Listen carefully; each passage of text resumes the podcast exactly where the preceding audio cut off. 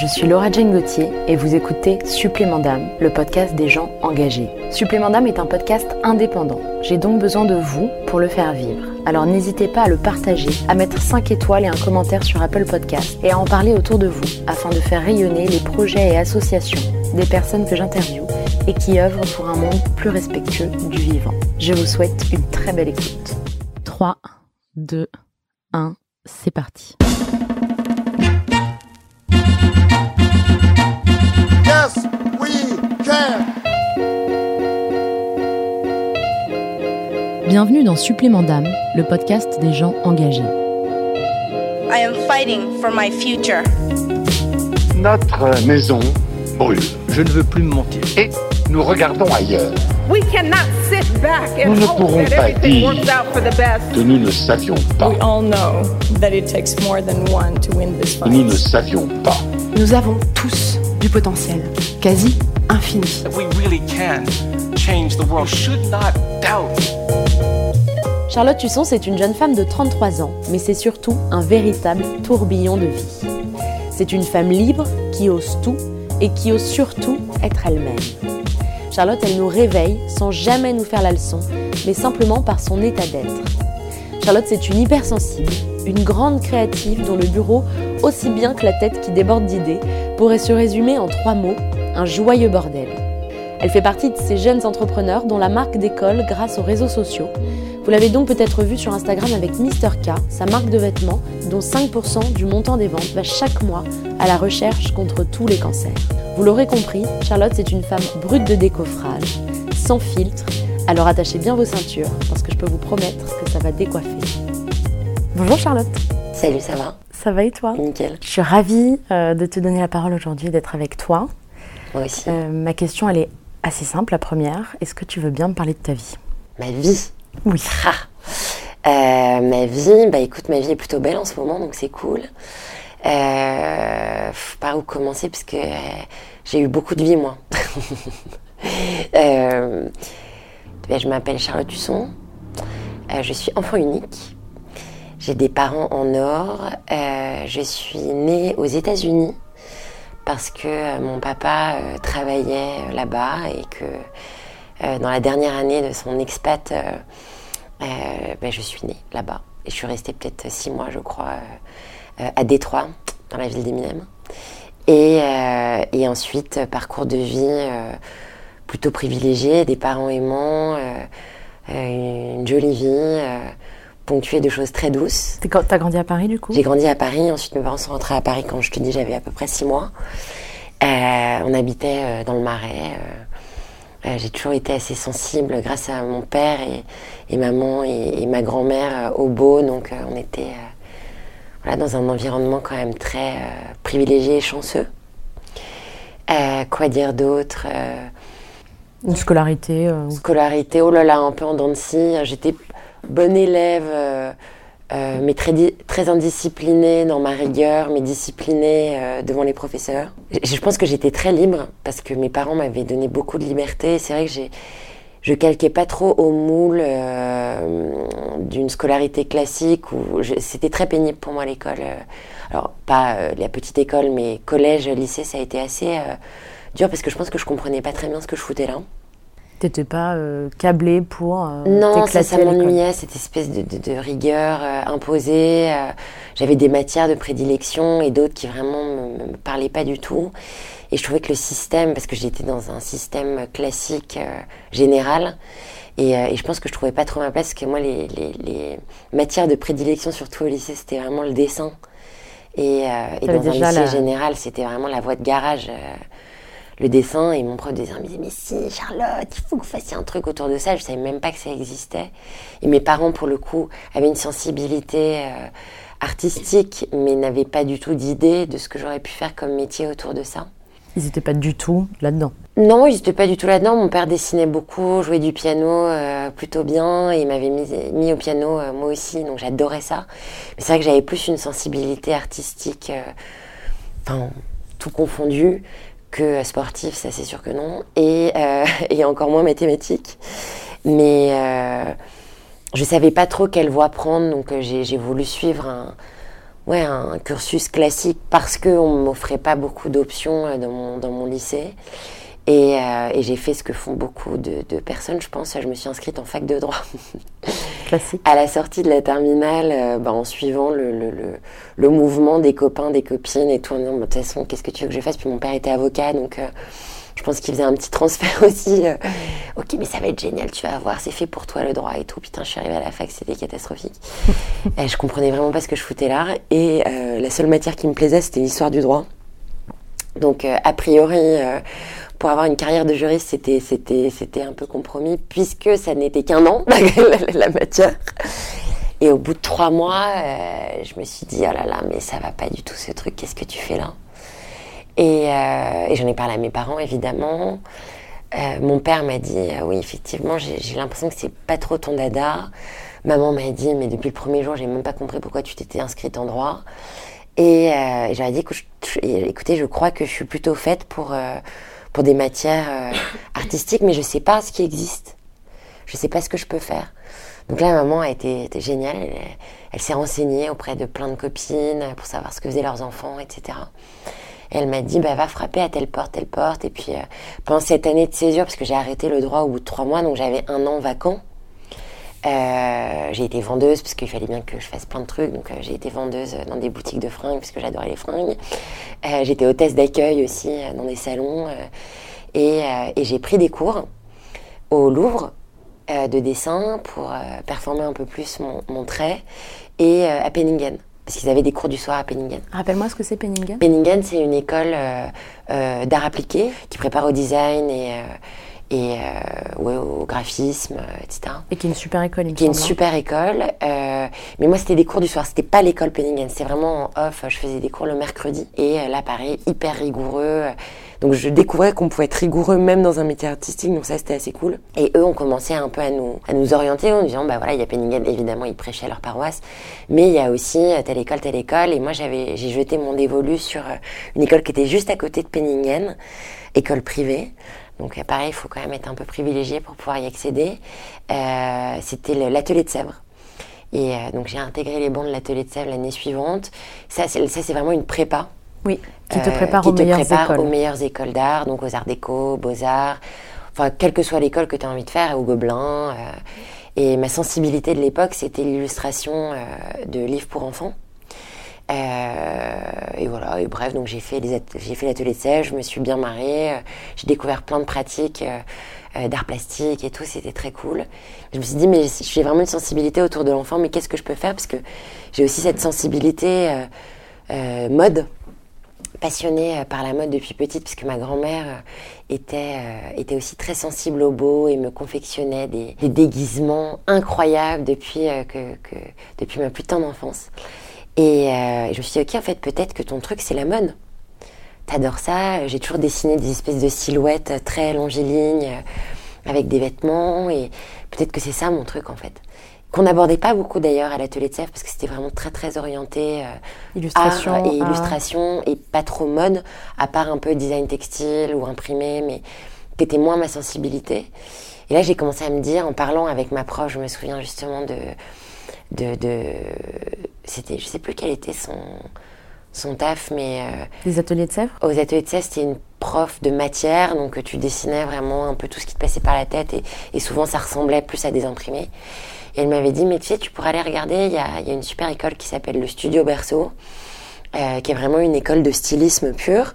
Et il y a pas mal de nanas dans ton cas qui ont fait les ateliers de Sèvres, euh, qui se dirigent vers Berceau. Et, euh, et j'avais benchmarké un peu toutes les écoles de mode. Il y avait S-Mode, il y avait Berceau, il y avait euh, la Chambre syndicale, euh, il y avait Chardon-Savard, etc. Donc j'étais allée passer plein d'entretiens. Et j'ai eu un coup de foudre pour, pour le studio Berceau, pour, pour sa directrice, Marie Rucky, qui était une espèce d'ovni hybride, énorme resta des années 80, euh, qui a formé Isabelle Marant, qui a formé euh, Vanessa Stewart, qui a formé enfin vraiment les, grands noms grands de, de, de la mode. Et euh, j'ai adoré. Elle était pendant l'entretien, elle me fumait sa clope dans le pif et puis euh, elle me dit ben voilà Charlotte, voilà il faut, il faut- le beau c'est très important dans la vie, mais moi je vais vous apprendre le goût. Je vais pas vous apprendre à devenir euh, juste une, styl- une styliste, je vais vous apprendre le bon goût. Alors j'étais ok, c'est hyper subjectif euh, le bon goût, mais j'avais adoré son caractère. Donc j'ai signé pour Berceau et j'ai intégré donc euh, les bandes Berceau. Qui est une école à Paris, du qui coup. est une école à Paris dans le 10e. J'avais gardé les cours principaux qui vraiment m'apprenaient beaucoup et allaient me servir en technique. Et le reste du temps, bah, j'étais en stage chez Hemstone, qui avait été ma première boîte. C'est quoi Hemstone Hemstone, c'est un créateur, enfin c'est une créatrice française qui a sa marque euh, de prêt-à-porter. euh, C'est du prêt-à-porter haut de gamme, du- euh, hyper créatif. C'était une super bonne école, du coup. Ouais, c'était une super bonne école parce que j'étais couteau suisse, euh, que j'étais et en même temps assistante styliste, et en même temps euh, chargée de prod, et en même temps chargée des événements où il fallait que je décore un événement, et en même temps un milliard de trucs. Donc ça pendant six mois en alternance avec euh, mon école. Et à la fin de l'école, il fallait faire une année de stage avec Berceau. Et déjà, j'avais encore cette envie de faire de la mode pour enfants. Donc j'ai intégré Bonpoint. Comme j'avais été pistonnée, j'avais envie vraiment de faire mes preuves encore plus. Et j'avais pas envie qu'on se dise, ah non, mais de toute façon, elle, c'est la pistonnée. Donc, Et vraiment, mais je bossais mais comme un âne. quoi. J'étais là, je, je me souviens, je restais plus tard que tout le monde euh, pour montrer que j'étais à fond. Euh, C'était juste euh, le temple du beau. Donc, et, je me suis rendu compte à quel point c'était difficile de faire du beau portable toute la vie. Et, je trouve que c'était vraiment ça l'identité de Bon Point. Et, moi j'adorais cette espèce de challenge de, faire un truc en fait un super beau basique mais qui ne va jamais se démoder. Et à l'issue de ces six mois, euh, bah, ils n'avaient pas de place pour moi parce que l'équipe était déjà complète. Et donc j'ai dû partir, le, le cœur lourd. Mais euh, je me suis dit, ok, donc qu'est-ce que T'étais t'as encore en études à ce moment-là? Non, non, non, j'étais, c'était mon année de stage. D'accord. Euh, la dernière année de stage. Donc là, je me suis dit, ok, qu'est-ce que tu vas faire? Donc en fait, chez euh, Bonpoint, j'avais copiné avec une des stylistes qui était trop cool, euh, qui m'avait branché dans un magazine, euh, parce que je voulais un peu tout voir. Je me suis dit, autant profiter de cette année de stage pour euh, voir un peu toutes les casquettes de la mode. Donc j'ai, j'ai, j'ai fini dans un, dans un magazine de mode euh, euh, qui était le... Enfin, je vais pas citer le nom parce que, parce que j'en garde pas un super souvenir. Mais, euh, mais c'était pas pour moi la presse. euh, j'ai Surtout que c'est ça de la presse féminine. Ouais, presse féminine, luxe, et, et c'était, euh, j'étais la- le larbin euh, de l'équipe. Euh, Elle était sympa, mais honnêtement, enfin, c'était un système féodal où, où j'ai réalisé à quel point vraiment le diable s'habille en Prada pouvait vraiment exister. Et pourtant, elle me traitait bien, mais je trouvais que ce qu'elle me demandait, en fait, je pense que tu as un devoir quand tu es un maître de stage Bien sûr. d'apprendre à, à la relève. Et non, bah, c'est pas ton larbin, euh, le, le stagiaire. Et, et j'étais un peu le larbin, quoi. Je me souviens, j'allais chercher les chocolats pour la nive euh, des parents de la meuf, euh, Ah oui, les fringues au pressing. Enfin, franchement, je, je pigeais pas très bien. Et, et j'étais, du coup, je me sentais vraiment inutile. Donc je voyais comment ça se passait parce que j'avais les écoutilles plutôt ouvertes et tout pour essayer de comprendre comment fonctionnait le milieu, mais vraiment les tâches qu'on me Ça demandait. t'a dégoûté de ce milieu direct. euh, Ouais, j'ai j'ai pas bien compris. Et et c'était, je me souviens, c'était un mois euh, euh, d'essai et euh, si ça se passait bien, euh, on te reconduisait et au bout d'un moment, on m'a dit euh, c'est bon, t'as passé le truc et j'étais là ah non non mais j'ai pas du tout envie de rester les gars, j'ai trouvé autre chose. Donc là, j'ai rappelé Alix Damestone et je lui ai dit bah voilà, j'ai encore six mois de stage à faire, est-ce que t'as de la place? Parce que j'ai envie de pousser le truc maintenant à plein temps. Et, et Alix m'a dit mais évidemment débarque. Puis elle, elle, enfin bref ça. Elle avait quel âge? Alix, elle devait avoir peut-être 25 ans. Et c'était sa marque. C'était sa boîte. Elle venait de se séparer de son associé, donc elle était très en demande d'aide. Et euh, donc ça tombait bien que je l'appelle à ce moment-là. Elle venait de se séparer. Non, attends. Elle avait moins que ça parce que moi je devais avoir 21 ans. Oui, donc vous aviez quelques années d'écart, quoi. Et Alix, elle a 3 ans de plus que moi, donc elle devait avoir 24 ans. Et euh, ouais, on était des piou quoi. Euh, mais piou elle, tête bien faite, et puis moi, euh, hyper déterminée. Donc, euh, donc je suis retournée chez Hemstone en tant qu'assistante styliste. Elle m'a vraiment très vite donné cette casquette de directrice de prod, euh, où bah, je lançais les collections, j'étais en lien permanent avec les, usines et les façonniers et les fournisseurs. J'allais sourcer les matières. Je me souviens quand elle m'a largué la première fois au salon Première Vision, qui était le salon donc où on allait sourcer les matières. La première fois, j'étais allée avec elle, et la de troisième fois peut-être, elle me dit bah, Charlotte, tu vas y aller toute seule. Panique à bord. Alors je sais pas si vous, tu sais ce que c'est que Première Vision, donc c'est à Villepinte. C'est cinq halls. T'as que des matières, t'as que des fournitures, t'as que des, enfin t'as que des, des gars. euh, Donc t'as des kilomètres carrés. des kilomètres carrés de, de stands. euh, alors j'en connaissais certains parce que j'avais vu euh, dans nos bons de commande qu'on travaillait avec eux. Donc je suis allée tout de suite voir ceux que je connaissais. Et je leur disais, bah voilà, là cette fois-ci je suis toute seule. Est-ce que tu connaîtrais pas un gars euh, qui fait de la doublure, euh, qui est bien Est-ce que tu connaîtrais pas euh, un gars qui fait des jacquards de qualité et pas trop cher et machin? Et comme ils m'ont vu avec ma bouille de débutante, sans filtre encore une fois, de bon bah je, vraiment les gars, je suis larguée totale donc va falloir m'aider. Et ils m'ont vachement aidé. Ils m'ont dit va voir un tel parce qu'ils se connaissent tous en fait. Les fournisseurs ils se connaissent tous. Ils font tous le même métier, ils sont pas concurrents, ils sont. Enfin si, évidemment ils sont un peu concurrents mais mais ils travaillent dans le même métier, donc euh, il y a de la place pour tout le monde. Et donc ils m'ont dit, bah voilà, vas-y, va voir un tel, un tel, un tel. Et donc je suis revenue avec, euh, avec mes échantillons, à ce qu'on appelle des robracs euh, de matière, et on a commencé à sourcer plein d'autres matières. Et j'ai passé les commandes, et puis je faisais valider évidemment à Alix avant, et elle me disait, ok, go feu, on va là-dessus, on va là-dessus, on va là-dessus. Et ça, ça m'a vachement appris. Parce que, bah, clairement... euh, T'apprends aux ans en fait. Ouais, t'apprends à marcher en marchant, et, et, et, et c'était trop bien. Donc là, t'étais en, toujours en stage ou en premier emploi? Ah oui, non, j'étais en, alors, j'étais en stage pendant six mois. Au bout de six mois, je rêvais de rester. Parce qu'on était une toute petite équipe, hein, on était euh, quatre. Donc Et tu faisais un milliard de Je choses et faisais c'était un milliard de choses. et- On était devenues copines aussi avec Alix. Et j'ai été prise donc, euh, pour mon premier job euh, chez Hemstone, où je suis restée avec les filles. Et ça, c'était trop bien. Et je suis restée là-bas euh, pendant ben, quatre ans. Ça a été vraiment mon premier taf. Et en même temps, une fois de plus, hyper formateur. hyper formateur. Hyper formateur, enfin vraiment, je me sens, on faisait des trucs fous. euh, on n'avait pas de budget. Donc quand t'as pas de budget, système hyper D, créatif. Et euh, je me souviens, on a fait des lancements de collections parce qu'on on était, contrairement à ce que nous on fait aujourd'hui, Alix à l'époque, elle respectait vraiment les calendriers de collection euh, des maisons de couture. Donc euh, on prenait de l'avance sur un an, puis elle faisait du wholesale, ça veut dire qu'elle vendait à des, à des boutiques. Donc il fallait que les collections soient prêtes un an avant Faut les proposer. par exemple, bah, là, on est en hiver, bah, on proposait déjà l'hiver d'après, de 2021. Enfin, franchement, on faisait tout du solo plafond, donc je peux même plus te citer les innombrables exemples, mais les lancements de collections, si c'est ça, où on devait faire, bah, c'était pas des défilés, parce qu'Alex voulait pas faire de défilés, mais on faisait des présentations presse, et on voulait mettre de la, des paillettes dans les yeux des, des- des journalistes, euh, parce qu'à l'époque, on était encore très dépendant euh, Des médias, journalistes. Il n'y avait pas encore trop les blogueuses qui étaient arrivées un tout petit peu euh, à ce moment-là, mais pas encore complètement. Et euh, je me souviens, il fallait qu'on séduise tous les gros magazines. Et elle avait déjà une super presse, mais bon, euh, la présentation d'une nouvelle collection, c'est fallait faire un, un truc En d'enfer effet, waouh. et euh, avec un budget franchement tight. Et j'avais dû, je me sens, décorer toute la boutique. Euh, et il fallait qu'on fasse trois ambiances. Et euh, il fallait que chaque pièce ait une ambiance. Et Alix voulait une ambiance jungle, une ambiance euh, bois mort, euh, pour euh, ambiance désertique, etc. Parce que je sais plus quel était le nom de sa collection de l'époque, mais En lien. désertique, un truc hallucinant. Et je devais recréer donc ces ambiances dans une boutique avec un budget modique. Et donc Là, suis c'est effectivement très créa, quoi. hyper créa. Enfin, il fallait devenir décorateur, donc décorateur de- d'événements. Donc euh, limite, euh, t'es comme un décorateur de cinéma, quoi. Donc faut, faut redoubler d'imagination. Et je me souviens, je m'étais pointée à Ringis avec, euh, j'étais partie avec ma bagnole et j'étais allée voir les gars de Ringis qui étaient quand même un peu des gars un peu bourrus quoi, qui me voient arriver la bouche en cœur pour une marque de mode. Et je leur dis ben voilà les gars, euh, je veux des arbres morts, je veux, je sais pas, il me faudrait des corbeaux empaillés parce qu'on va les mettre sur les arbres morts pour telle pièce. Et puis il me faudrait aussi un mur végétal pour recréer une ambiance de jungle euh, dans telle pièce. Mais j'ai tant de budget. Et là les mecs me rionnaient. Et, et en même temps me trouvent Quand tu dis probablement- Rungis, c'est le marché euh, Ouais, ouais, aux- fleurs. Et... le marché aux fleurs euh, qui fait tout en fait. Et, euh, et les mecs, je pense, m'ont prise en affection parce qu'ils ont vu que pareil, ben, on devait se débrouiller.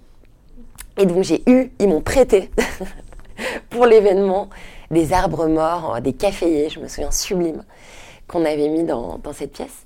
Et, euh, et j'étais allée chez Desrolles euh, pour euh, Qui est trouver... une euh, marque de, de papeterie, c'est ça hein? Non, Desrolles, c'est le, le, le, le- c'est le taxidermiste qui fait, euh, donc c'est un peu contestable, mais qui fait des, Des, des, animaux empaillés. empaillés.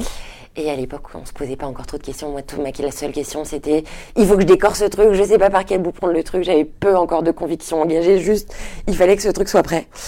Et, euh, et donc, on avait décoré avec les corbeaux, pareil, qui m'avaient prêté. Enfin bon, bref. Et c'était canon. Donc ouais, c'était ça mon taf, quoi. C'était. Et te les euh, avaient prêtés. Ouais. Ok. Et j'ai réussi pas à, nous, à faire prêter prix, un milliard de trucs. Euh, sauf le mur végétal où ça, c'était un mec qui nous avait loué le truc qui était très très beau. Mais euh, c'était le seul truc où on avait dépensé un peu d'argent. En gros, ça t'a appris, euh, ça t'a appris le système D complet, quoi. Total. le système. D- Bah, déjà, j'étais, j'étais assez démerdarde parce que j'aimais bien bidouille. J'ai toujours été un peu, euh, depuis que je suis toute petite, euh, je bricole des trucs. euh, Avec euh, trois petits bouts de de chiffon, tu Ouais, fais. euh, parce que mon père était un peu comme ça, un peu bricolo. euh, ma grand-mère était euh, couturière hors pair, etc. Donc j'ai toujours eu cette espèce de. de... d'attrait. euh. Je suis pas hyper patiente, donc je, je suis pas. mais mais j'aime bien, ouais, j'aime bien, j'aime bien chercher des solutions. Donc ce métier était franchement fait pour moi, quoi. C'était C'était écrit, quoi. c'était écrit. Ouais, c'était vraiment cool. Et donc après, Et donc quatre après, années, Euh, donc j'ai fait mes armes donc, pendant 4 ans euh, chez Alix, donc pareil, à tout faire et tout. On était hyper copines, enfin c'était, euh, on, on s'est vraiment marré pour le coup. C'était trop trop bien. donc quatre super années. Quatre super années. Et un jour, bah forcément, j'avais envie d'émancipation parce que, parce que je sais pas, j'avais envie de voir autre chose. J'étais quand même jeune. Chez Hemstone, une, je dîne avec des copines un soir et une des amies de ma pote qui nous recevait euh, était en train de lancer sa marque de maillot de bain bio. Et je trouve ça trop cool. En avance, du coup, parce qu'on parlait en pas avance. euh, de bio. euh, mais c'était avant que ce soit la mode. C'était il y a quoi Il y a 10 ans, même 8 ans Bah ouais, c'était il y a presque 10 ans, je voudrais pas dire de conneries, mais peut-être pas 10 ans, ouais, ouais mais En quand même il y a longtemps, avant que tout ça soit devenu un storytelling obligé. Et, euh, et, euh, et bref, et j'adore l'histoire du truc et tout, sauf que les filles donc, sont deux fondatrices, école de commerce, pas stylistes. Et elles me disent, ah mais Charlotte, euh, euh, on s'entend super bien pendant le dîner et tout, et elles me disent, ah mais ça t'amuserait pas de dessiner, donc... je demande à Alix, parce que j'étais quand même salariée de d'Aimstone, donc j'étais pas censée bosser à côté. Je dis est-ce que ça t'embête si, si je dessine des maillots en, side Je viens de rencontrer deux nanas qui viennent de lancer leur marque de, de maillots de bain bio euh, qui s'appelle Loose, euh, la lumière. Et, euh, Alix me dit non, non, pas de problème et tout. euh, tant que ça te prend pas du temps sur euh, ce que tu as à faire chez nous, aucun problème. Donc le week-end et le soir, je bosse pour Loose. Donc je dessine les maillots de bain. Ça fit super bien, les filles sont contentes. euh, moi, je bosse en free en fait euh, à côté. Et, euh, je dessine voilà toute leur première collection. J'ai dû faire euh, trois collections, je crois, pour elles. Et ça m'avait mis un pied dans cette espèce Tu dessinais chez. je dessinais un petit peu, mais je dessinais euh, les modèles euh, que, que, que- comme on- il y avait, c'est une petite équipe, donc Alix dessinait vraiment toute la collection, et moi je dessinais parfois un pantalon, un pull. euh, elle m'avait fait faire un, un ensemble de lingerie parce que Luce, donc du coup elle s'était dit ah, ben, on va on va lui filer la, la lingerie, et mais je dessinais pas beaucoup, donc un peu un peu frustrant. Et un jour, une copine m'appelle et me dit ah ben j'ai un, pote là qui va s'associer avec une nana euh, qui a monté sa boîte. euh, elle fait, euh, elle vend beaucoup de vintage, mais mais elle veut, elle veut, elle veut avoir sa propre marque de vêtements, mais elle, elle sait pas dessiner. Et ça s'appelait les composantes. Et, je dis ah ok cool, bah maintenant je suis freelance et tout, bah je vais le rencontrer avec plaisir. Donc je rencontre Corentin et euh, on s'entend bien. Et il me dit ah là là faut absolument que tu rencontres Morgane. Euh, parce que voilà, maintenant, euh, on vient de, pardon, on vient de s'associer euh, et il, faut, nous faut une styliste. Donc je rencontre Morgane, on s'entend super bien. Euh, je lui envoie un petit book euh, où je lui dessine quelques idées de modèles pour euh, son ADN de marque, parce que j'avais un peu compris euh, ce qu'elle voulait. Et euh, je lui envoie, elle me rappelle, elle me dit bah, c'est exactement ça. Voilà, bah, je viens de m'associer, donc euh, mon projet va plus s'appeler Les Composantes. Euh, on va lancer une marque qui s'appelle Cézanne. Et, euh, et on voudrait que tu dessines la première collection. Donc, trop cool. C'était en septembre. Et pareil, je dis, je dis à Alix. Ah non, je sais même plus si je le dis à Alix. Je crois que je l'ai pas dit à Alix. Bref. Tu bossais encore à ce moment-là? Je bossais encore chez Hemstone.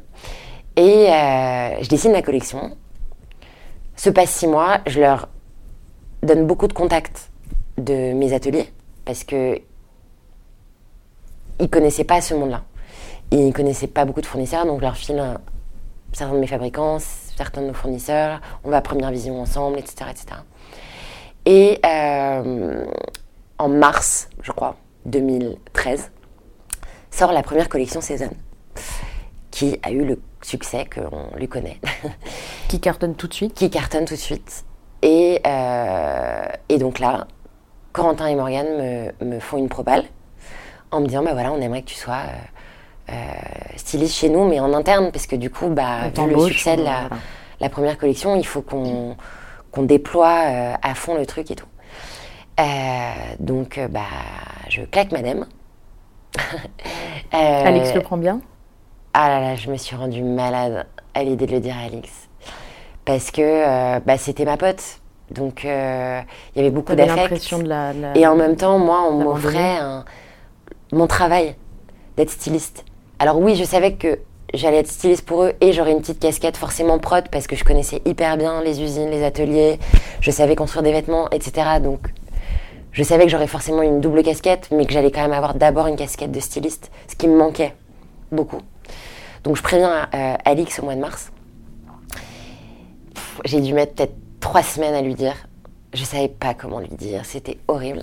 Et, euh, un jour, bah, je prends mon courage à deux mains et je lui annonce donc euh, que voilà que j'ai une proposition ailleurs et que je vais faire mon métier de styliste, que je vais dessiner toutes les collections dans une marque, machin.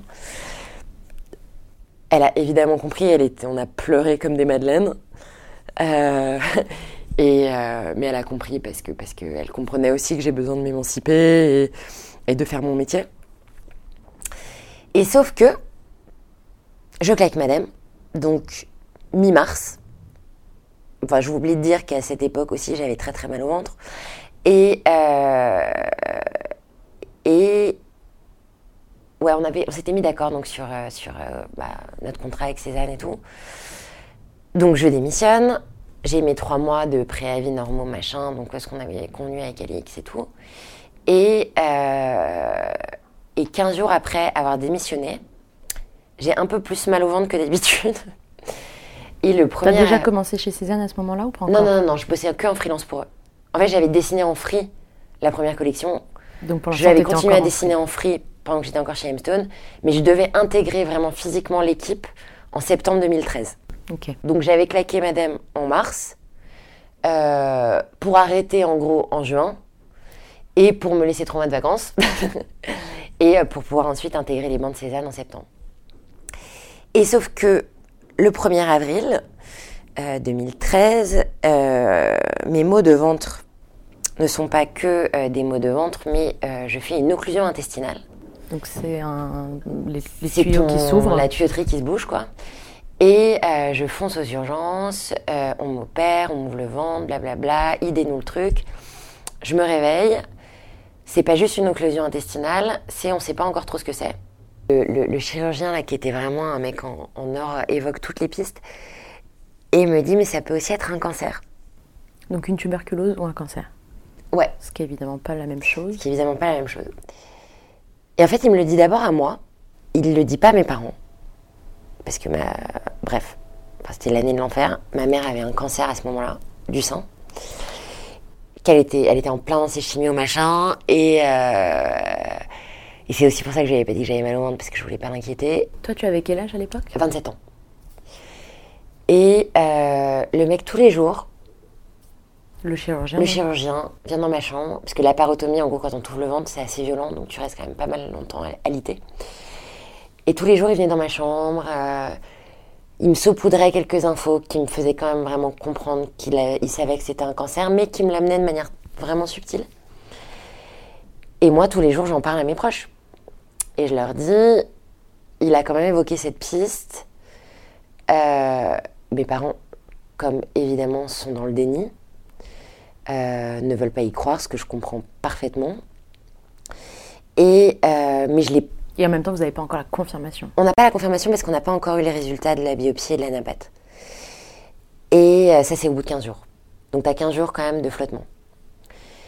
Au bout de 15 jours, euh, on me transfère dans un autre hôpital, spécialisé donc euh, dans un service de gynéco.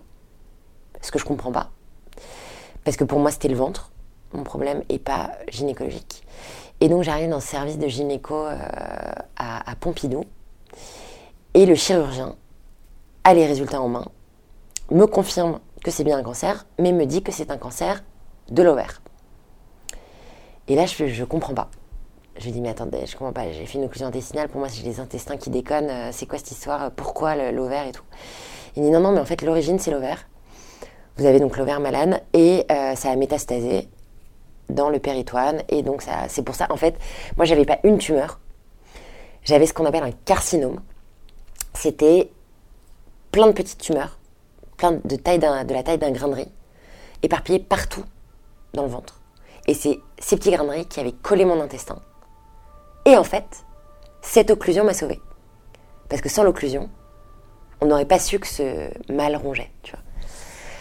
Donc là, le monde s'effondre. Euh, parce que je comprends donc euh, l'origine des gynécos, donc tout ce que ça implique derrière. Je lutte. Je dis mais c'est pas possible. euh, je veux qu'on me prélève mes ovocytes, blablabla. Le mec me dit non, blablabla. Bon. Ça, ça veut dire quoi prélever les ovocytes? Bah, parce que je comprends que je pourrais pas avoir d'enfant. Euh, très vite, puisqu'il me dit qu'il va tout m'enlever. il me dit, bah voilà, en fait, vous êtes à un stade avancé, vous, êtes à- vous avez un, un cancer euh, à un stade 3C, donc euh, veille de 4. Et, 4 euh, étant le plus élevé. 4 étant le, le- le dernier stade. Et, euh, et il faut inciser vite, donc il faut tout enlever. Il faut, on va commencer par de la chimio. Donc forcément, ça te rendrait stérile, quoi. Donc forcément, on m'enlève l'utérus, on m'enlève les ovaires, on m'enlève une partie de l'intestin, blablabla. Donc euh, charmant programme. Et je pense que je me mets dans une espèce de déni en me disant non, non, non, mais c'est pas possible, euh, on va trouver des solutions. Et bref. Mais bon, je vais pas revenir là-dessus, puisque je l'ai beaucoup raconté, le, le cancer, et juste t'imagines que ça peut être. Tous mes plans de vie euh, changent radicalement. Je dois prévenir Cézanne. Euh, un mois après donc euh, l'occlusion, je prends rendez-vous avec eux. Euh, on dit, voilà les gars, je sors de l'hôpital. Euh, je devais arriver en septembre chez vous, bah, c'est un peu compromis. Euh, j'ai un cancer à un stade avancé, j'ai euh, un an, un an et demi de traitement qui m'attendent. Et, euh, et surtout, je ne sais pas quelle va être l'issue. Donc voilà, voilà, la nouvelle salariée est trop cool. Bah non, elle, est, elle a un truc de merde. Et ils ont été ouf parce que ils m'ont dit pas de problème Charlotte, on t'attend. Donc je me dis waouh. Truc auquel tu t'attendais pas? Bah non, parce que je me dis bah évidemment ils vont trouver quelqu'un d'autre. euh, Que tu veux, moi je suis quand même euh, un bras cassé. euh, là, euh, je, suis un peu useless. je sers plus à grand chose, je suis HS physiquement, la chimio va forcément m'amoindrir. Les chirurgies, les chirurgies j'avais pas anticipé, j'en ai eu 6. je devais en avoir que deux. Bon, finalement j'ai eu le full package, j'en ai eu 6, dont des très très très mutilantes et qui m'ont vraiment permis de pas faire grand chose, même si je suis restée très positive pendant.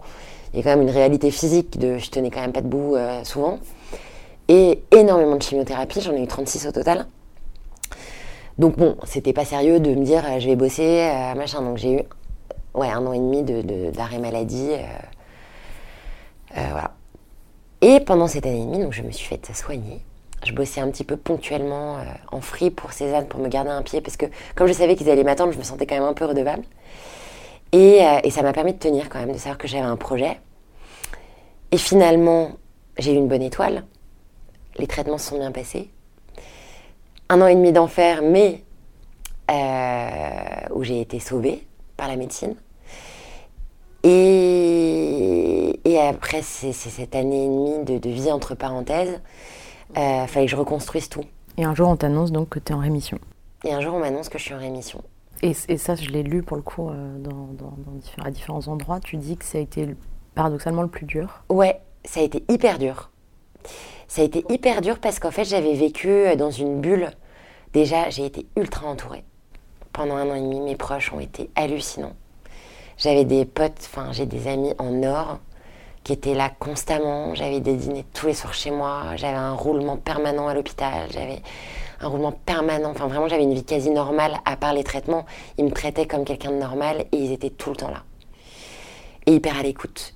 Et, et quand je me suis retrouvée dans le bain de la rémission, donc c'est fini, tu vois moins tes médecins, tes proches sont ultra soulagés, donc forcément moins présents. Je- mais J'ai voulu retourner bosser tout de suite parce que j'avais envie de reprendre une vie normale. Et en fait, c'était beaucoup trop brutal. Et bah, je me suis effondrée. Mais à petit feu. Parce que j'osais pas m'effondrer pleinement parce que je me disais, mais t'as pas le droit de t'effondrer. Tu viens de passer à côté de la mort. Tu viens d'en chier comme pas permis pendant un an et demi. Tu, tu, tu, tu t'es obligé de te réjouir. Et j'arrivais pas à me réjouir. Et puis la vie de mes potes avançait aussi. Ils avaient des, des- Moi, j'avais, le, sentiment d'avoir été dans une espèce de bulle un peu parallèle. De oui, j'étais hyper entourée, mais en même temps, j'ai raté tellement de choses. Et des mythes fondateurs d'une nana de 27 ans, où tu construis ta carrière, où tu construis ta vie, ta vie sentimentale, où tu construis ouais, peut-être des projets de, mariage, des projets de, de- de- d'enfants, des projets de tout ça. Puis moi, en fait, ça s'était évaporé. Donc, c'était tout ça, ça, ne, ça n'existait pas. Et puis, la peur que la maladie revienne. Enfin, bref, j'étais dans une espèce de, truc un peu schizophrénique. Et, euh, et on recommençait à bosser, aussi violent que ça pouvait l'être. Je me suis dit, il faut que je fasse un truc quand même de ce qui m'est arrivé. Donc, je vais écrire un blog où je vais raconter mes astuces, euh, la maladie, tout ça, tout ça. Et le blog a été une super thérapie, mais en même temps un enfermement. Parce que je racontais ma maladie, j'avais besoin de partager avec des gens qui pouvaient comprendre ce qui m'était arrivé. Ça a eu un écho hyper positif, j'en parlais sans pathos. Euh, comme je te parle, tu vois, hyper euh, librement, de manière hyper décomplexée de tout, euh, toutes les astuces pour se battre, etc. Donc hyper positif. Et euh, une communauté se fédère autour de ce blog, donc très orientée maladie, puisque j'accompagnais les malades. Et là, je me dis, mais en fait, maintenant, c'est ça ma vie. J'ai vécu ce truc, il faut que j'en fasse un truc. Et le blog, où je parlais beaucoup de beauté, forcément, je me dis, il faut que je fasse un truc autour de la beauté. Donc, une première idée de boîte commence à germer. La beauté parce que ça soigne. La beauté, pendant que j'étais malade, je voulais rester digne. Je voulais pas qu'on on voit la, la, la, la mutilation euh, des traitements. Je me suis dit, bah, écoute, tu vas redoubler d'efforts parce que j'étais coquette, très orientée mode, mais peu. euh, je passais pas beaucoup de temps dans ma salle de bain, je me suis jamais beaucoup maquillée, etc. Et je m'étais dit, en fait, tout le temps que tu vas passer dans ta salle de bain, ça va être du temps gagné sur euh, les moments de down où tu vas penser. Donc, enivre-toi de futilité, donc de bulles de vie qui te raccrochent euh, à quelque chose de beau, encore une fois. et, euh, et ça, ça a été euh, ouais, le, le- le truc qui sauve vraiment pendant la, pendant la maladie, c'était de se, se sentir jolie. Et c'est pour ça que j'ai commencé à imaginer ce projet euh, pour accompagner les malades autour de la beauté. Et j'ai fait les box Qui s'appelle qui s'appelait The Fighting Fighting que j'ai arrêté aujourd'hui. Et les box, donc, sont arrivés pareil, un peu par hasard. Euh, il a fallu que je, je- pour créer cette première entreprise, il a fallu que je finance. Euh, j'ai fait une campagne de financement participatif euh, sur KissKissBankBank. J'avais déjà la communauté du blog, donc des gens qui savaient de quoi je parlais, qui forcément allaient ou pas aimer ou aimer le projet des boîtes. Et 500 contributeurs ont participé euh, au lancement de cette première boîte. Donc ça a très bien marché. Ça a hyper bien marché. Donc là, je deviens entrepreneur. J'étais encore chez Cézanne en, en freelance, parce que j'avais arrêté mon truc de salarié pour redevenir freelance, parce que j'avais besoin de liberté.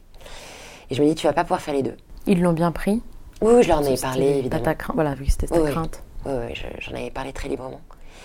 Et ils m'ont beaucoup poussé d'ailleurs. Ils m'ont dit oui, effectivement, on sent que t'es plus dedans.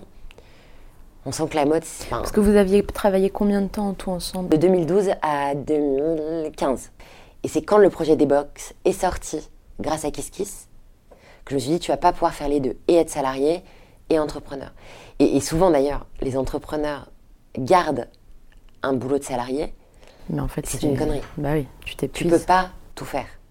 C'est si tu décides euh, d'entreprendre, va au bout du truc. Va au bout du truc, ça veut dire faire des sacrifices. Ça veut dire peut-être t'asseoir sur un salaire, donc changer ta vie et changer les curseurs. Mais si tu es vraiment motivé, t'as pas le choix. Donc c'est ce que tu fais. C'est ce que j'ai fait. Donc euh, bah, là, ma vie a changé hein, parce que j'avais plus de salaire, euh, plus de. Enfin, j'avais. Si j'ai eu Pôle emploi pendant un an.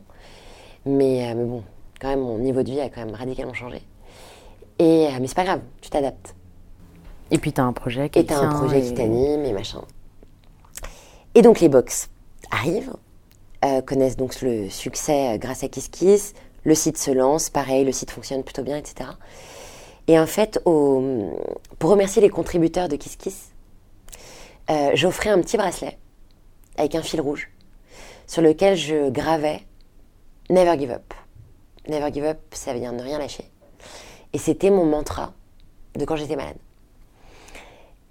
Et ce petit bracelet, qui n'avait aucune prétention euh, à être vendu, hein, ben, tous les contributeurs, qui pour beaucoup n'étaient pas malades, euh, m'ont envoyé une photo d'eux portant ce bracelet en me disant je suis tellement fière d'avoir participé au projet des box. Voilà, regardez maintenant, je fais partie du, je crew. Et là, l'idée est venue de me dire mais en fait, ce bracelet, c'est génial.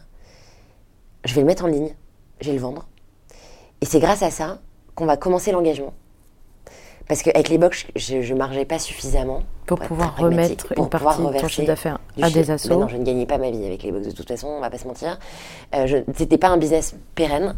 Et le petit bracelet, en revanche, je pouvais me permettre de faire ce que je voulais, c'était reverser 5% à la recherche euh, contre le cancer. Et euh, j'avais choisi de reverser à l'hôpital Gustave Roussy, qui était le premier centre de, de recherche contre le cancer en Europe. Et euh, ce petit bracelet en ligne, c'est un carton, plus que les box, parce que finalement, il est plus fédérateur que les box. Dieu merci, euh, aussi beaucoup de gens qui me suivaient n'étaient pas malades. Et euh, ouais, je me dis, ok, on, on peut aller plus loin parce que ce petit bracelet, en fait, il fait écho à beaucoup de gens. Et le bracelet a appelé d'autres choses. Le bracelet a appelé des sweatshirts parce qu'en fait, un jour, il y avait une collab, je me souviens chez Colette. Une pote m'appelle et me dit, euh, c'est trop marrant, il y a un artiste qui s'appelle Blair Chivers qui euh, fait de la sérigraphie sur ce que tu veux. Tu lui apportes une fringue à toi, un, vieux modèle. Il fait de la sérigraphie euh, d'un de, ses cadres. Et il a comme mantra euh, dans ses tableaux never, never, ever, ever give up. Il me dit c'est pour toi, vas-y, trop marrant et tout. Donc j'embarque un vieux sweatshirt. Je vais chez Colette. Et chez Colette, le gars me fait mon sur le devant de mon sweat, never, ever give up. Je me prends en photo. Je poste sur Insta. Et là, toutes les meufs me disent je veux le même.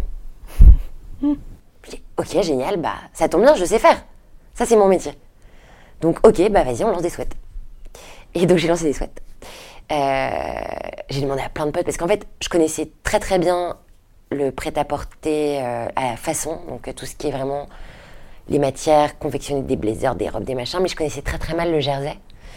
Parce qu'on on faisait pas beaucoup chez. euh, Qui est la matière des, qui est la matière des des t-shirts.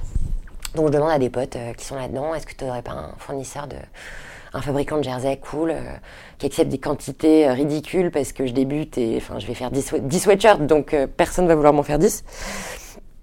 Et là je tombe sur José qui est toujours notre notre fabricant et José à Porto. Et je lui dis bah voilà José bah, j'ai envie de lancer des sweats. J'ai pas beaucoup d'argent, j'en ai même pas du tout. Euh, je vais lancer 20 sweatshirts et je veux que tu me, me- m'imprimes dessus euh, Never Give Up. Je l'ai écrit à la main, tiens, vas-y, pouf. euh. Il trouve ça génial. Parce qu'il sait que derrière, il y a l'engagement, qu'on reverse à la recherche contre le cancer et tout. Et le sweatshirt cartonne. Et donc de 20, on passe à 100, et puis à 100, 200 et machin. Et, et ça prend très vite le pas sur les box parce que en off, des filles m'écrivent. Là, on est en 2017, 2016, 2017.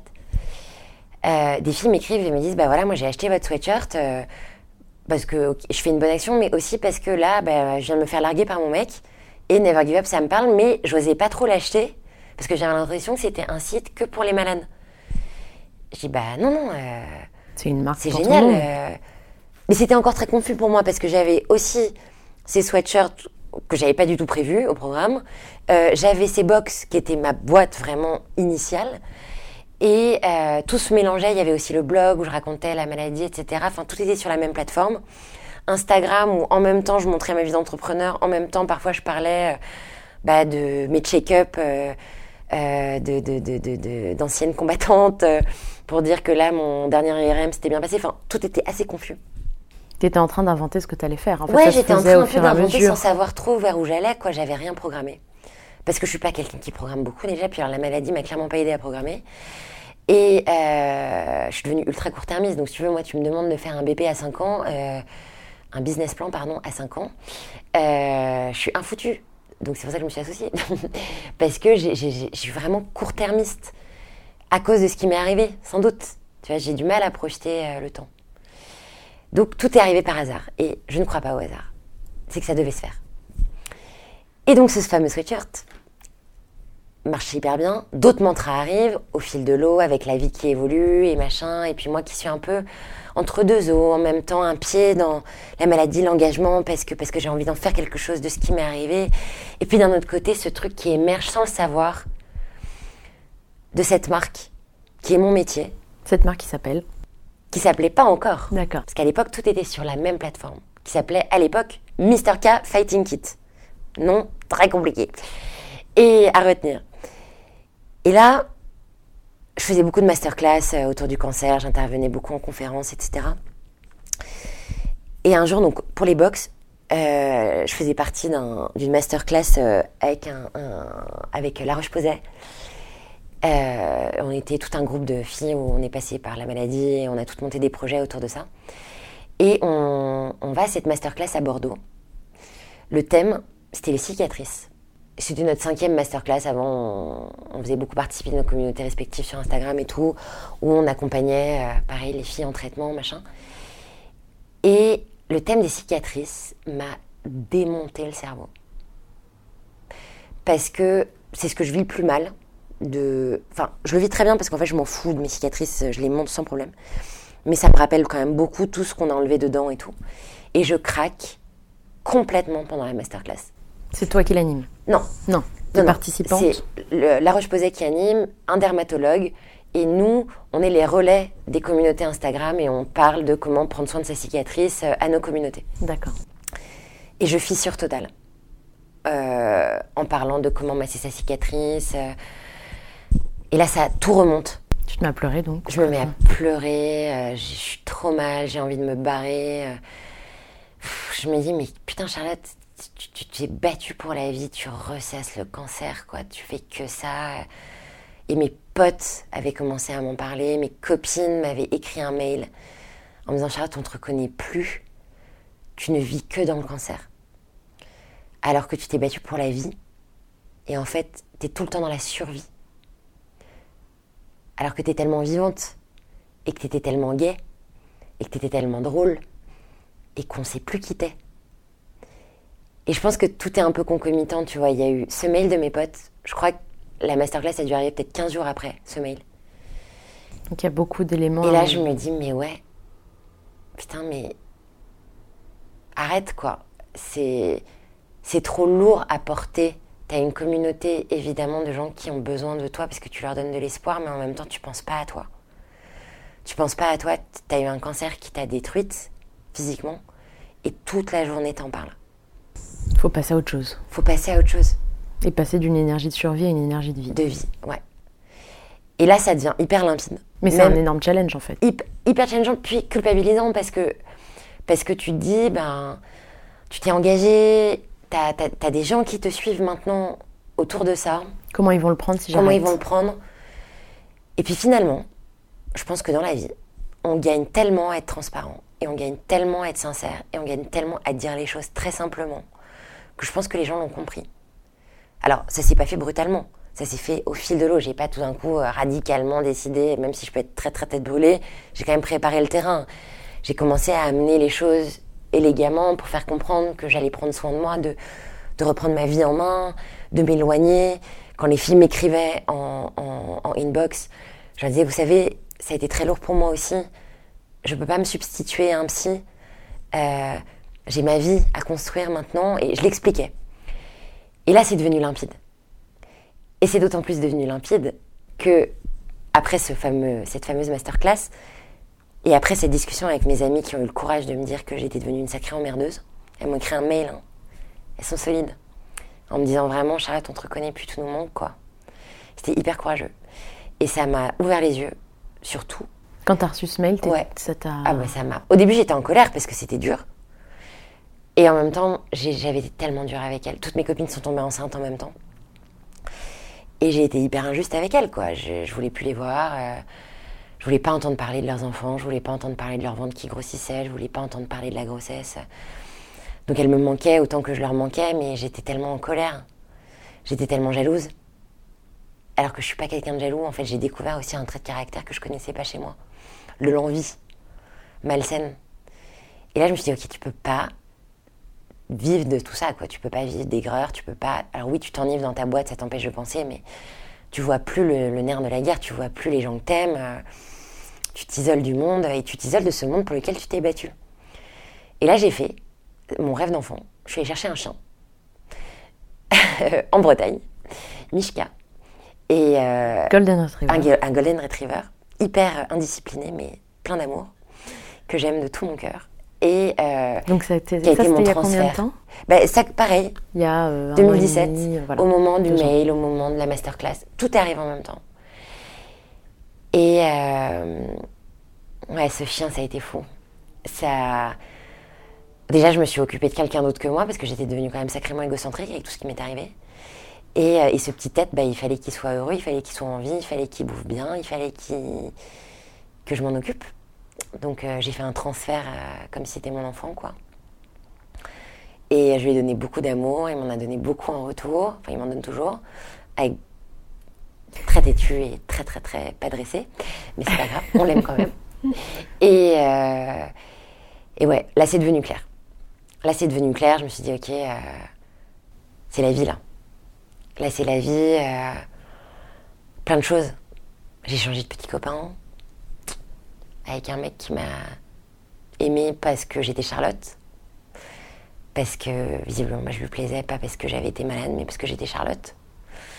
Et tout ça, mis bout à bout, bah, tout ça, ça, m'a vraiment mis dans la vie à fond. J'ai toujours été positive, si tu veux, mais j'ai été.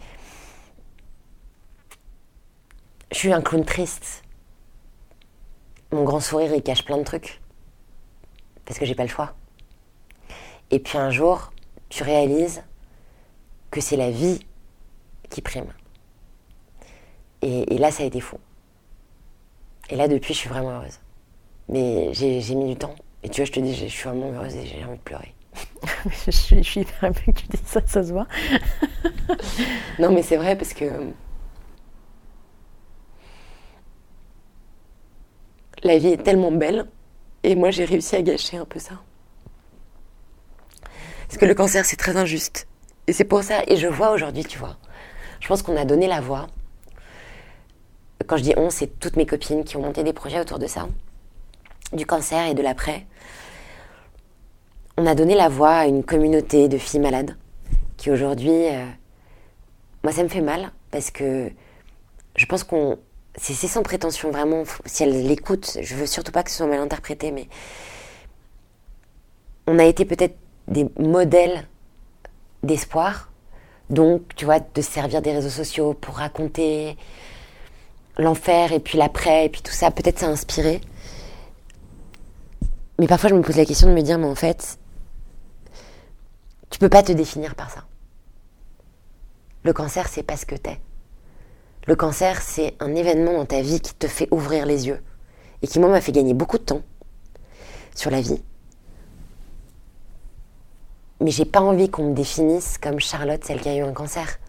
Non, je suis Charlotte, pleine de vie. C'est pas toi. J'aime ça, ça, ça. Je suis passionnée, je suis déterminée, je suis. Il m'est arrivé ce truc qui m'a fait ouvrir les yeux. Mais je ne suis pas que ça. Je ne suis pas qu'une ancienne malade. Et, et- et- et aujourd'hui, je les vois, ces filles qui aujourd'hui ont des communautés euh, d'entraide, parce que c'est très beau aussi, elles se soutiennent énormément les unes les autres. Mais elles vivent beaucoup à travers la maladie, comme si c'était leur, euh, leur étendard. Et j'ai juste envie de leur dire de faire attention Pour elle-même. pour elles-mêmes et pour leurs proches. Pas pour leurs proches virtuels, pour leurs proches proches qui les aiment pour ce qu'elles étaient avant. Et elles sont pas différentes parce qu'elles ont traversé ça, elles sont plus fortes peut-être, mais elles sont pas différentes. Et, et je trouve que c'est dangereux de. Moi, je l'ai un peu fait, hein, Mais, d'exister mais à justement, tes proches, tes copines, etc. Ton... Moi, j'ai- j'ai la chance d'être très bien entourée. Ouais, j'ai la chance d'être vraiment bien entourée. Et tout le monde n'a pas cette chance. Et j'ai la chance d'avoir des gens très courageux qui, qui savent me dire quand faut stopper. Mais on n'est pas, on n'est pas le cancer, quoi. Ça serait lui faire un trop beau cadeau. on n'est pas le cancer. Moi, je suis, je suis Charlotte. Je suis Charlotte, chef d'entreprise, euh, qui part dans tous les sens, euh, passionnée de plein de trucs. euh. J'ai voulu en faire quelque chose de ce qui m'est arrivé. Je m'engage parce que parce que parce que c'est ma mission. Mais mais je fais des vêtements. Je fais pas des vêtements pour le cancer. Je fais des vêtements. Qui Et à la fin du jour- pas... À la fin du jour, avec la vente de nos vêtements, on va lutter contre le cancer. C'est très différent. Mais c'est même plus mon histoire, cette histoire de marque. Tu vois, c'est, c'est une marque qu'on s'approprie parce qu'on a envie euh, de faire un acte d'achat engagé, parce qu'on, parce qu'on a envie de ça, d'acheter une belle pièce qui a du sens, parce que mille raisons. Mais c'est trop dangereux de se définir par, euh, par une épreuve qui nous est arrivée, je pense. Et alors, Mister K, Mister K aujourd'hui Mister K aujourd'hui c'est une folle histoire de, de marque de prêt-à-porter, donc qui est devenue marque de prêt-à-porter en vraiment vraiment en mai 2018, euh, où là j'ai arrêté les box, où euh, on a eu un site dédié à la mode, mon métier, oui, finalement. et qui coïncide avec une nouvelle étape de vie, euh, la rencontre d'une associée, Astrid, avec qui on a construit l'histoire ensemble. Il y avait évidemment le socle existant, mais on a vraiment écrit cette marque ensemble. On s'est tout redescendu en septembre 2018. En mai, j'avais lancé les premières chemises toute seule, parce que j'avais un autre associé à l'époque et on s'est séparés, bon, bref. Et Astrid est arrivée en septembre. Et là, en septembre, on a passé trois jours ensemble. 2018 donc. On s'est refait tout Mister K, de bout en bout. Et on s'est dit, ok, Astrid, elle n'a pas été malade. Astrid, euh, elle a juste des convictions. Elle connaît hyper bien le monde de la mode. Elle a bossé pendant 8 ans euh, dans une maison, euh, enfin, dans une enseigne de, de luxe abordable, on appelle ça comme ça. Et euh, donc elle a fait ses armes dans le retail. En tant que quoi? Elle était directrice de collection. Ok. Et, Donc complémentaire en plus de ton profil? Ouais, elle avait fait une école de commerce, elle avait fait l'IFM. L'Institut français de la mode. Institut français de la mode, pardon. Et elle, euh, elle connaît très très bien le monde de la mode, mais elle connaît très très bien surtout le monde du retail. Elle connaissait pas encore très bien le monde du digital. Euh, Mais toi, oui. mais moi, oui, du coup. Enfin, on était très complémentaires sur mille casquettes. Elle était structurée, moi je le suis moins. Euh, elle, est, elle est déterminée et elle a des convictions, mais elle est beaucoup plus modérée et raisonnable que moi. Donc on est, ouais, on est un super binôme. Et, ce- et de redescendre la marque en, en septembre, ça nous a permis aussi d'ouvrir les yeux, de savoir ce qu'on voulait faire de, de- de cette belle marque. On s'est posé la question de savoir même si on changeait pas le nom. Et puis on s'est dit, bah non, en fait, parce que on garde l'engagement. Il y aura toujours cet engagement, on versera toujours de l'argent à la recherche contre le cancer, donc ce, ce nom est logique. Mais en revanche, tout ce qu'on va proposer va être. euh, on va écrire une vraie histoire de marque engagée. On va créer notre vestiaire engagé de bout en bout. Donc tout sera pas parfait. Et pas engagé comme c'est dans l'air du temps et tout le monde dit qu'il fait de l'engagement, qu'il est engagé. Bah, nous, de fait, on était engagés par euh, l'argent qu'on reversait et assez naturellement, même si c'était pas forcément le cas au tout début, bah oui, euh, on voulait faire en tout cas du mieux qu'on pouvait. Après, je te dis Et pas en toute transparence, qui vous dit. transparente sur absolument tout ce qu'on fait. On essaie de faire du mieux qu'on peut, c'est déjà sûr, pas mal. bien sûr. Mais vous êtes aussi transparent là-dessus. Et on est bah, en transparent fait, là-dessus on- aussi. Après, on va pas se mentir non plus, euh, on fait de la mode. Le monde de la mode est quand même un des marchés les plus polluants au monde. Donc, euh, c'est pour ça qu'on est obligé d'apprendre à le faire du mieux qu'on peut. Mais on y arrive. Parce que, parce que euh, alors ça demande beaucoup de travail, beaucoup d'énergie. Euh, Aujourd'hui, quasiment la totalité de nos productions sont, euh, j'aime pas dire responsables parce que c'est pas vrai. Si on veut être 100% irréprochable, on fait pas de mode du tout. Traçable, oui. Transparente, oui. On connaît tous nos ateliers. On y va nous-mêmes. On sait d'où vient la matière. On l'achète nous-mêmes. On fait beaucoup de zéro gâchis. On rachète des matières dormantes existantes à- auxquelles on redonne vie, donc soit directement chez nos fournisseurs de tissus, soit dans des stocks dormants d'anciennes maisons qu'on rachète et qu'on produit nous-mêmes à partir des, matières qu'on a achetées. Tous nos jerseys sont en zéro gâchis, pareil. Ça, on va directement au Portugal, chez un fournisseur de jerseys qui a un hangar rempli à ras-bord de milliers de rouleaux de jersey inutilisés. Donc on pioche là-dedans. On ne produit jamais de matière de jersey. Jamais. Euh, la maille, on faisait de la maille en Chine l'année dernière. Euh, pareil, il y a eu beaucoup de questions sur la Chine. Je savais que l'usine avec laquelle on travaillait était vraiment très bien. Ça soulevait tellement de questions qu'on s'est posé la question de changer, donc on a changé. Euh, on a commencé par la France. Bon, l'usine nous a planté du jour au lendemain, on n'a pas bien compris. Du coup, on est en train de chercher des nouvelles usines. Mais encore une fois, ça, on le raconte. Donc, on fait pas tout bien. Euh, vous apprenez en marchant. On apprend à marcher en marchant. On a des convictions. On a envie de faire vraiment du mieux possible parce qu'on a conscience. Et aujourd'hui, c'est quand même compliqué de passer à côté euh, de la réalité du, monde qu'on va offrir à la génération qui arrive. Mais euh, c'est pour ça qu'on cadence aussi nos collections. Comme on est, notre seule vitrine, c'est Internet. Donc c'est pour ça qu'on est obligé d'avoir beaucoup de contenu et des collections fréquentes, parce qu'autrement, on ne vit pas. Donc tous les mois, on est obligé d'avoir beaucoup de nouveautés. Mais comme on l'explique, on, on crée beaucoup de nouveautés, mais en petite quantité. Le stock qu'on met en ligne, c'est la quasi-totalité, 80% du stock dormant. Donc on a redonné vie à des matières zéro gâchis. Donc ce qui veut dire que quand il n'y en a plus, ben, il n'y en aura plus. Mm. Il y aura autre chose. Mm. Et ça, pareil, on en parle. On dit, on, ne génère, enfin, on ne crée pas de sentiment de frustration. C'est pas notre but. Moi, j'aime pas ce truc où tu te dis, voilà, c'est déjà sold out, ta, ta, ta, en deux heures. Non, c'est sold out, effectivement, bon, bah, parce que ça a eu un certain succès et, et c'est cool. Mais les filles qui sont passées à côté, c'est pas la fin du monde. ça reste une fringue. Euh, il y en aura d'autres. On produit tous les mois des nouveautés. Donc, vous aurez le choix, quoi qu'il arrive. Alors, peut-être que vous allez passer à côté du blazer en velours prune, mais euh, il y aura un blazer dans une autre couleur de velours euh, d'un autre stock dormant qui va arriver. Donc, prenons de la distance. C'est cool, quoi. C'est pas grave. Comme tu dis, ça reste des fringues. Ça reste des fringues. Et après, on a un autre mode de fonctionnement. On cadence en fait nos lancements en deux temps. On a la partie en stock dormant donc zéro gâchis, où ça on redonne vie, et là c'est du stock qu'on peut acheter tout de suite. Et on a une autre partie en réservation, où là les filles doivent patienter un mois et demi avant d'avoir leur pièce. Mais au moins elles passent pas à côté. Elles passent pas à côté, elles réservent. Mm. Donc elles savent que voilà, elles l'ont réservé, sauf qu'il faut patienter un mois et demi. Et la réservation est aussi dans une logique. Alors évidemment, on va pas se mentir, au début c'était aussi dans une logique de trésorerie. Hein, c'est très sain comme modèle pour nous, autofinancé, mais aussi dans une logique de mieux réfléchir son achat. Parce que quand tu es prêt à attendre un mois et demi pour qu'une pièce arrive, ça veut dire que tu es vraiment sûr que la pièce te plaît. Et surtout, on produit au plus juste, on va pas surproduire, on va produire juste ce qui a été réservé, et au moins on ne gâche pas. Donc, il y a quand même toute cette logique, et évidemment, on produit de la matière pour les réservations notre sourcing de matière. Limité, enfin cadré. Limité, cadré avec des Il n'y a pas de gâchis. Il n'y a pas de gâchis.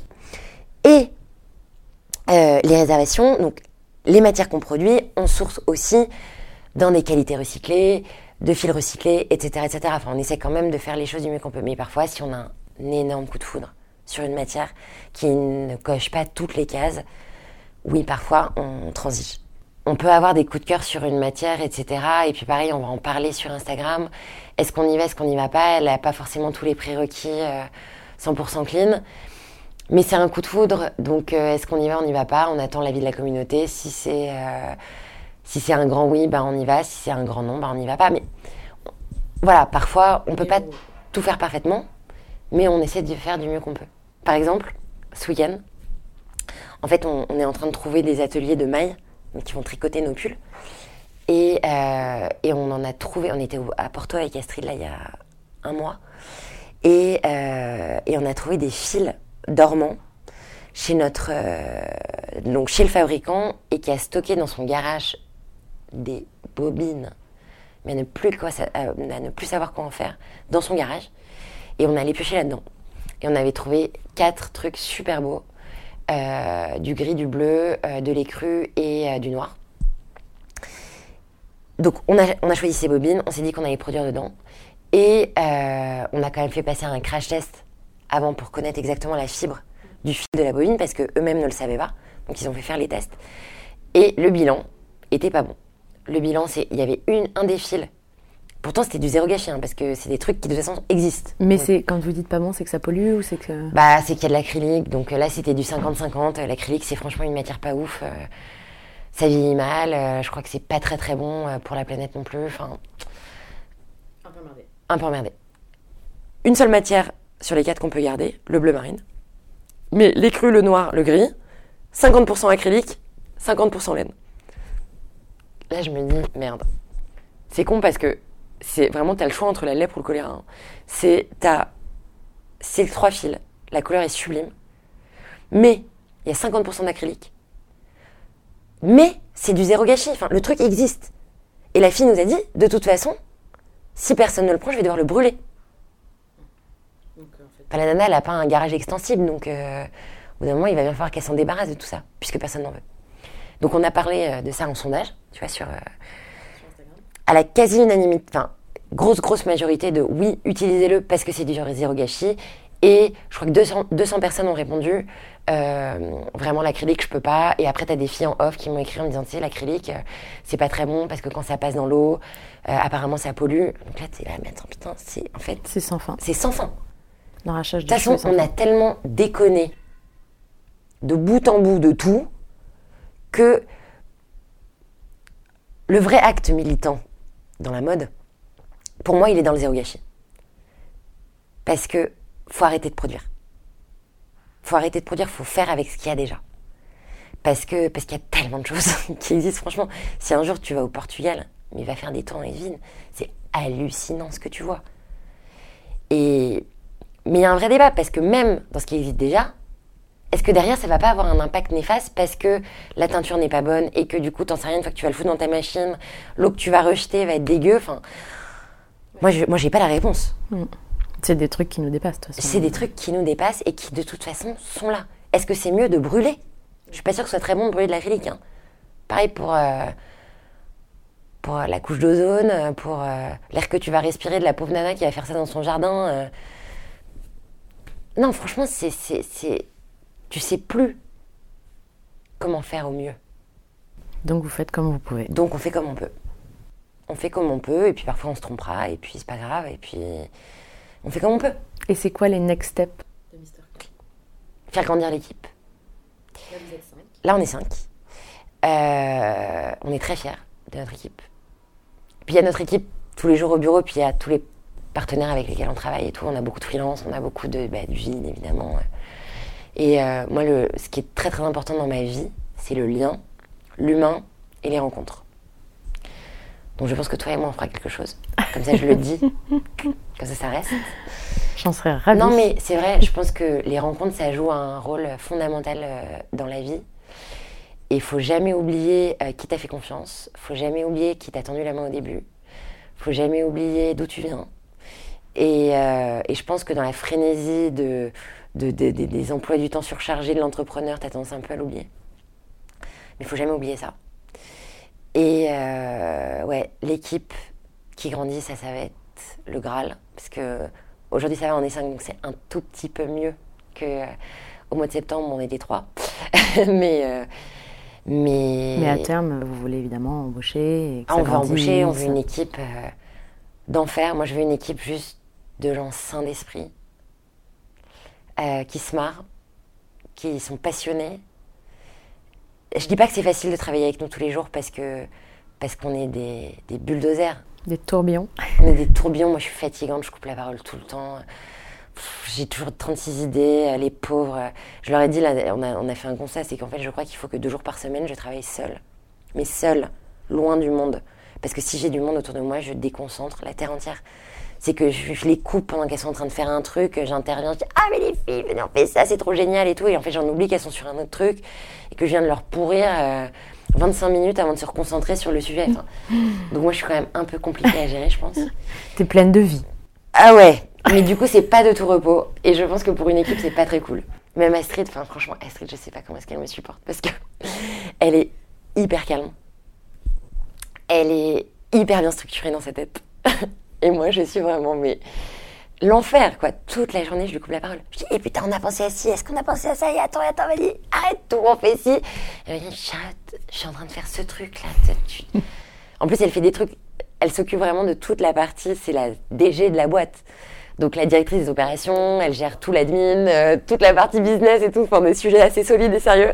Et moi j'arrive avec la bouche en cœur, genre, et au fait, euh, vas-y, on fait ça demain. Elle dit, non, Charlotte, tu viens de me faire perdre 30 minutes. Je vais devoir me remettre dedans. J'étais en train de faire un putain de tableau Excel qui m'a pris une semaine. Donc bon, voilà. La qualité au travail, ça a aussi passé par peut-être un peu moins m'avoir sur le dos pour l'équipe. Mais euh, ouais, non, ce qui est au cœur, c'est l'humain. Ce qui est au cœur, c'est la santé. Euh, moi, je veux que les filles soient en bonne santé, euh, qu'elles se fatiguent pas trop. mais en même temps, je leur demande énormément. Donc c'est pareil, c'est faut savoir doser. Mais euh, non, j'ai envie qu'on se marre. J'ai envie qu'on se marre et, et surtout, on partage cette vision, Astrid et moi.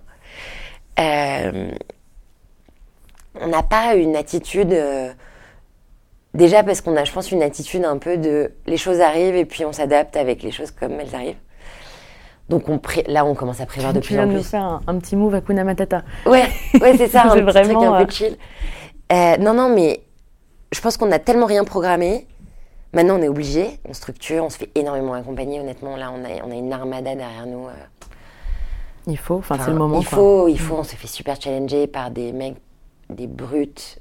Euh, on a intégré le réseau Entreprendre qui est un réseau fou de, de conseils, de challenges. On a une mentor, mais extraordinaire qu'on voit une fois par mois qui s'appelle Anne-Laure Constanza, qui est euh, la fondatrice d'Envie de Fraise, qui est notre coach, enfin mentor. Et euh, Réseau Entreprendre nous fait un bien fou. On a aussi intégré très récemment l'IFM Label. Donc, l'Institut français de la mode a un, Une sorte d'incubateur pas un ou incubateur, en fait, c'est pareil, c'est un peu du mentoring, tu vois, de, de start-up, euh, enfin, de marques de prêt-à-porter euh, qui, qui, qui, qui se développent et ils te challenge aussi pas mal sur ta vision. Donc c'est bien parce qu'on a les deux casquettes très très business avec le réseau Entreprendre et très très mode avec euh, l'IFM. Donc honnêtement, on peut plus trop se planter avec l'armada de qui nous accompagnent, quoi. Mais euh, on a envie de rester Enfin, vraiment, et je pense qu'on peut le faire. Euh, même si demain, on est 30 chez Mister K, ce qui arrivera peut-être plus vite que prévu, euh, on a envie de rester libre, autofinancé, autant que possible. Aujourd'hui, c'est le cas. Je te dis ça parce qu'on a le luxe aujourd'hui de se dire ça, mais j'espère que ça durera. Et, euh, et surtout, euh, le, le modèle de transparence et de sincérité et d'authenticité ne changera pas. Et souvent on me dit, mais tu sais, tu vas pas pouvoir rester comme ça, aussi proche de tes clientes. Si, si, je te garantis que tu veux. Ça tient qu'à toi. C'est une décision. C'est une décision. Et c'est évidemment Si du ça fait partie derrière, de l'ADN de ta marque et que, bah, évidemment, je pourrais pas tout le temps être partout visible parce que je peux pas me dédoubler euh, ou alors on va me créer un avatar, euh, euh, le truc de Mélenchon là. euh, Le, le- le- l'hologramme. un hologramme, voilà, on va créer un hologramme de moi. mais soyons euh, réalistes. Mais on pourra continuer à diffuser de la sincérité via, via nos réseaux, parce que c'est notre force. hein. 80% de notre chiffre d'affaires aujourd'hui est généré Et grâce puis aux les gens sociaux. ne peuvent plus, en fait. Ils ils ont besoin, ils ont une Ouais. soif de, de vérité, d'authenticité, de Ouais. simplicité, de... Mais tu peux continuer à le garder en étant gros. Et je pense que c'est Une erreur de croire l'inverse. une erreur de croire l'inverse. C'est parce que tu t'es mal staffé que tu n'y arrives plus. Mais en vrai, euh, nous, on pourrait très bien avoir une caméra embarquée toute la journée ici. euh, c'est une nana, non, c'est le taf. euh, limite, elle nous filme en continu. euh, Et puis en fait, vous n'avez rien à cacher. En fait, on n'a rien à cacher. et-. Alors, parfois, on se est-ce que c'est bon de tout montrer? Bon, pff, vraiment, on, on se pose même pas la question. Bah, en fait, ça crée, ça crée un lien de confiance à un moment donné. Ouais, ça crée de la confiance. Ça crée de la confiance, mais tu as forcément des gens qui sont dans des business qui ont toujours été dans la défiance, qui te disent Moi, je pense que la confiance est un moteur qui te fait gagner sur tout. La défiance est quelque chose qui te fait perdre beaucoup de temps et finalement t'empêche d'avancer. Je pense qu'à la fin du jour, il faut juste te regarder dans le miroir et te dire Je suis droite dans mes bottes et puis j'avance et puis. Et puis je fais avec mon feeling aussi. Ouais, je fais avec mon feeling. euh, Les gens qui aiment, bah, suivent. Les gens qui aiment pas, bah, arrête de suivre. Qu'est-ce que tu veux Ou suivent pas du tout. Et puis, y a de la place pour tout le monde. euh. Moi, je pense que notre singularité, c'est d'être sans filtre. Et, et vraiment, j'ai pas envie que ça, ça se perde. Et je pense que ça peut pas se perdre avec aujourd'hui l'équipe qu'on est en train de constituer. Je suis pas devin, mais vu ton tempérament, Non, je confirme. non, mais après, tu sais pas, si le truc grossit vraiment énormément et tout d'un coup qu'on est complètement euh, dépassé par les événements, il faudra quand même toujours qu'on ait, bah, comme mes copines euh, qui m'ont fait des rappels à l'ordre. Hein. Charlotte, oublie pas d'où tu viens. euh. Mais vu que t'es bien entourée, Mais vu que je suis bien entour- entourée, j'ai peu de risques. Mais je pense que la clé, c'est que rien ne soit jamais acquis et que tu te remettes tout le temps en question. Et ça, je pense que le fait d'être une hypersensible m'aide à ça. on fera un autre épisode sur l'hypersensibilité. Oh là là. Et dans le sujet HSP Club, c'est WAM. Ça en fait partie, donc on pourra en parler. Ah ben on peut en parler, volontiers. Euh, ton histoire, on la retrouve dans un livre. Ouais. Est-ce que tu peux nous dire où est-ce qu'on le trouve et où quand est-ce qu'il est sorti et... Alors j'ai un livre qui est sorti le 21 août dernier aux éditions Marabout, qui marche super bien. qui marche visiblement bien, qui s'appelle L'impossible et mon espoir, euh, dont je n'y parle pas de maladie. Ça c'est très important, je le souligne et ressouligne. Je parle du rebond. Enfin, je parle de ce qu'on vient de se dire hein, là, pendant une heure. Euh, je raconte comment j'ai transformé, euh, ouais, j'ai transformé une épreuve en, en une tarte tatin. Ce que tu as aussi dit euh, à Bercy. Ouais, à à la Euh, BPI. ouais. Ouais, la tarte tatin, bah, c'est, vraiment l'exemple de la sérendipité. C'est comment tu transformes une épreuve en, en finalement quelque chose de beau et positif et un coup de bol.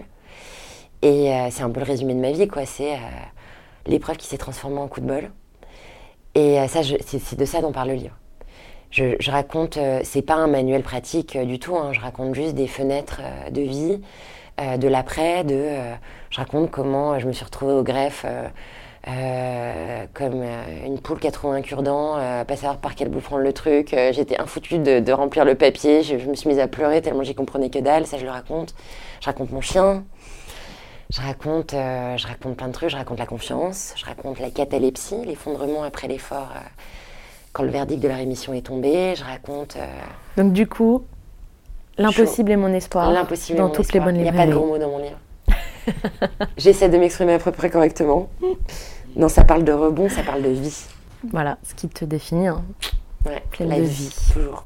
Et ben, on va s'arrêter là parce qu'on a bien papoté. Ouais, Merci, merci. merci infiniment d'avoir répondu Merci à à toutes mes toi. questions. Merci Charlotte.